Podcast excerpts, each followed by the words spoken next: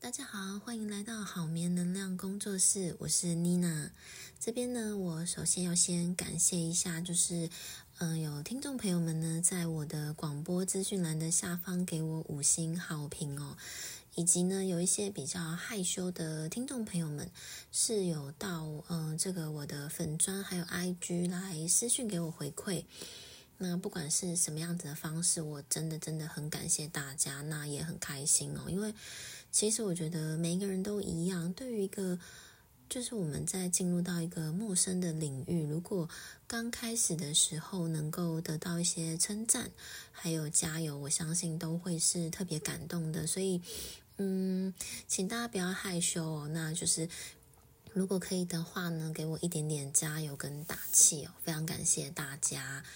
好的，那我们今天的主题呢，嗯，一样是有听众朋友私讯给我说，有看到我的嗯，IG 还有粉砖，有其中一篇贴文是有关于改变能量场的部分。那因为现在刚好就是快要农历新年了，就是快要跨年了。那其实应该很多人都有去做一些占卜的咨询，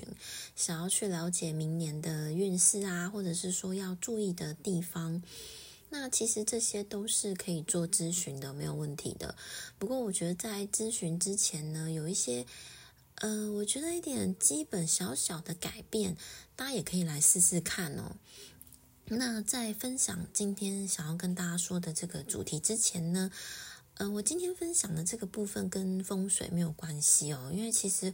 我觉得不用到这么劳师动众的程度，也能够改善自己的一个能量场。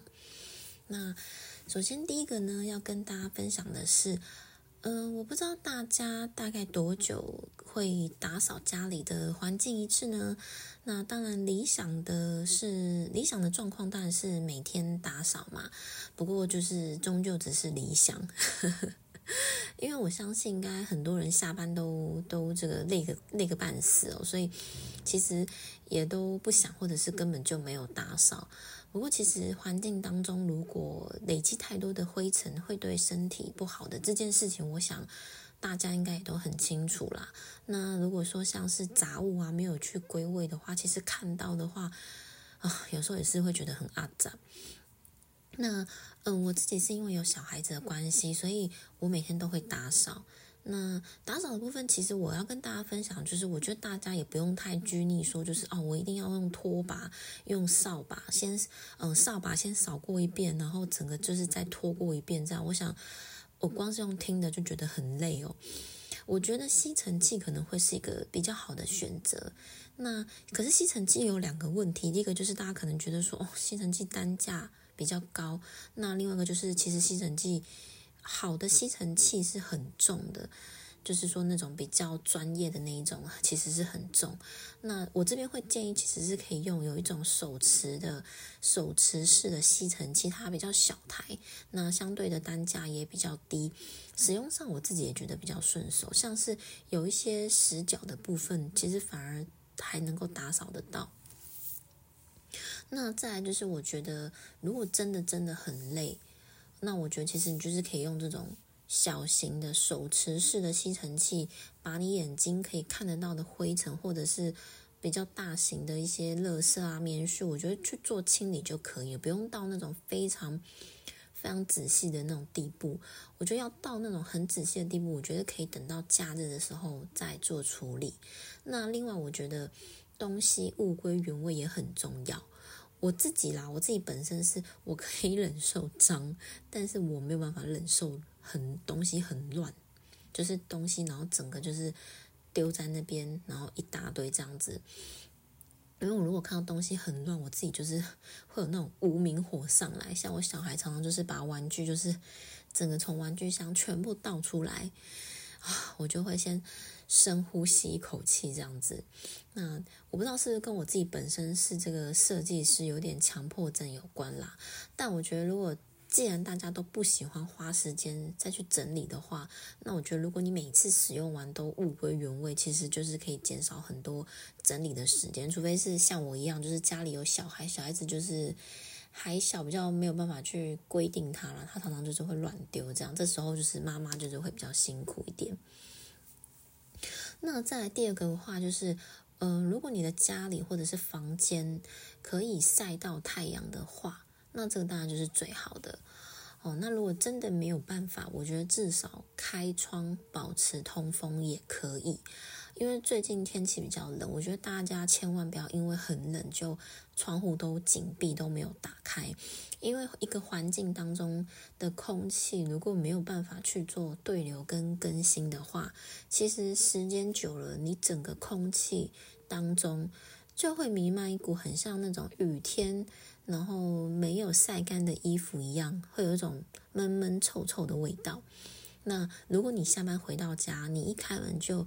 就接触到这样的空气，或者是这样的氛围，其实是会让自己更累的，而且你的心情也会多少受到影响，可能也会有一种 闷闷的感觉。那变成是你反而回到家没有办法去放松，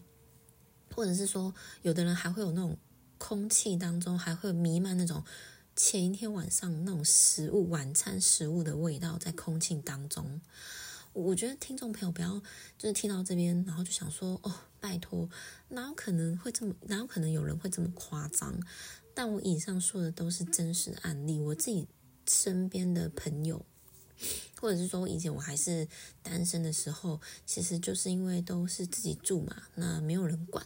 那东西想要怎么放就怎么放。不想要收，就可能就摆个好几天，这都是很很常有的习惯啦。只是说，可能有家庭啊，或者是有小孩子之后，我觉得很多人啊，或者是大部分的人，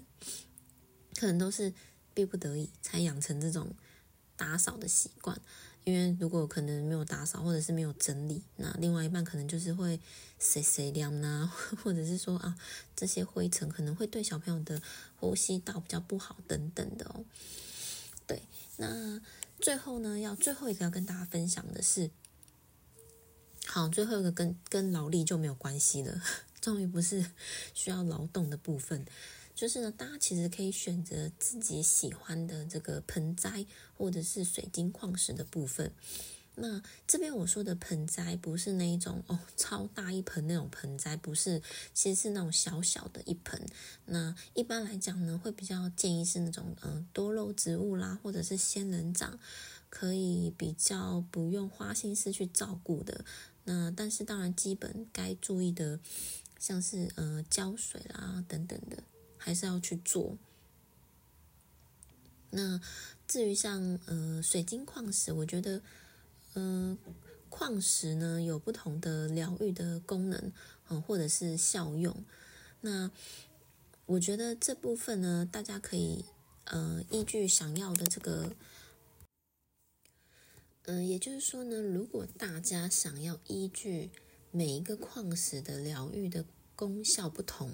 来购买的话呢，那你就按照这个方式来购买没有关系。那如果你不想要搞得自己很混乱，就是要记这个记那个，那其实你就可以直接选择，呃，你最有眼缘的那一颗。因为通常呢，通常啦，你第一眼看上喜欢的水晶矿石，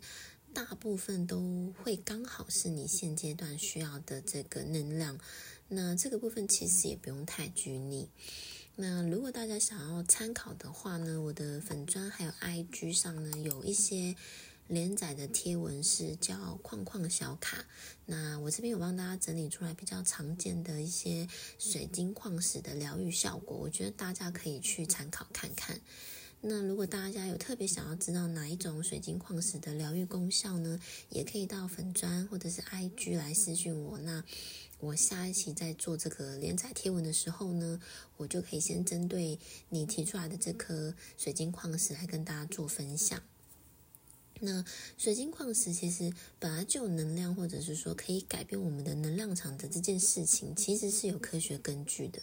而且甚至在某一些国家，水晶疗愈呢，其实是算是医疗的一部分，而且还可以申请保险理赔。不过目前在我们的国家是没有没有这方面的这个保险。那这个部分如果大家有兴趣，可以自己上网去查找一些资料，因为相关的水晶资料真的非常多，我这边就不再特别多做说明。但我自己觉得，撇除这些功效的部分，我觉得你光是买你自己喜欢的东西，然后嗯摆在房间或者是摆在家里，就是一个很疗愈的事情啊。像是这个。可能大家会觉得说啊，女生可能就是比较喜欢水晶啊、框框啊。但是其实如果像男生房间，我觉得如果男生房间可以摆满，嗯，比如说钢弹公仔，或者是摆满什么他们喜欢收集的商品，我相信这个男生下班回到家，看到满屋子这些东西，他也会觉得哇，心情真的是好到不行吧？对啊，所以其实有时候就是疗愈，只是让自己心情好。你可以看摆什么样子的东西会让你心情好，我觉得都可以。好，那以上呢就是我今天分享可以改变我们自己能量场最最简单的方式。那我觉得可能很多听众朋友会觉得说，哈，就这样，嗯，但是我要跟你说的是，对，就这样。因为其实有时候大家都会希望自己能够更好，但是其实魔鬼就藏在细节当中。这些很基本的环境改变才是跟自己最息息相关的，因为你每天，嗯，除了下班、除了上班的地方之外，你下班大部分的时间都是待在家里，没错吧？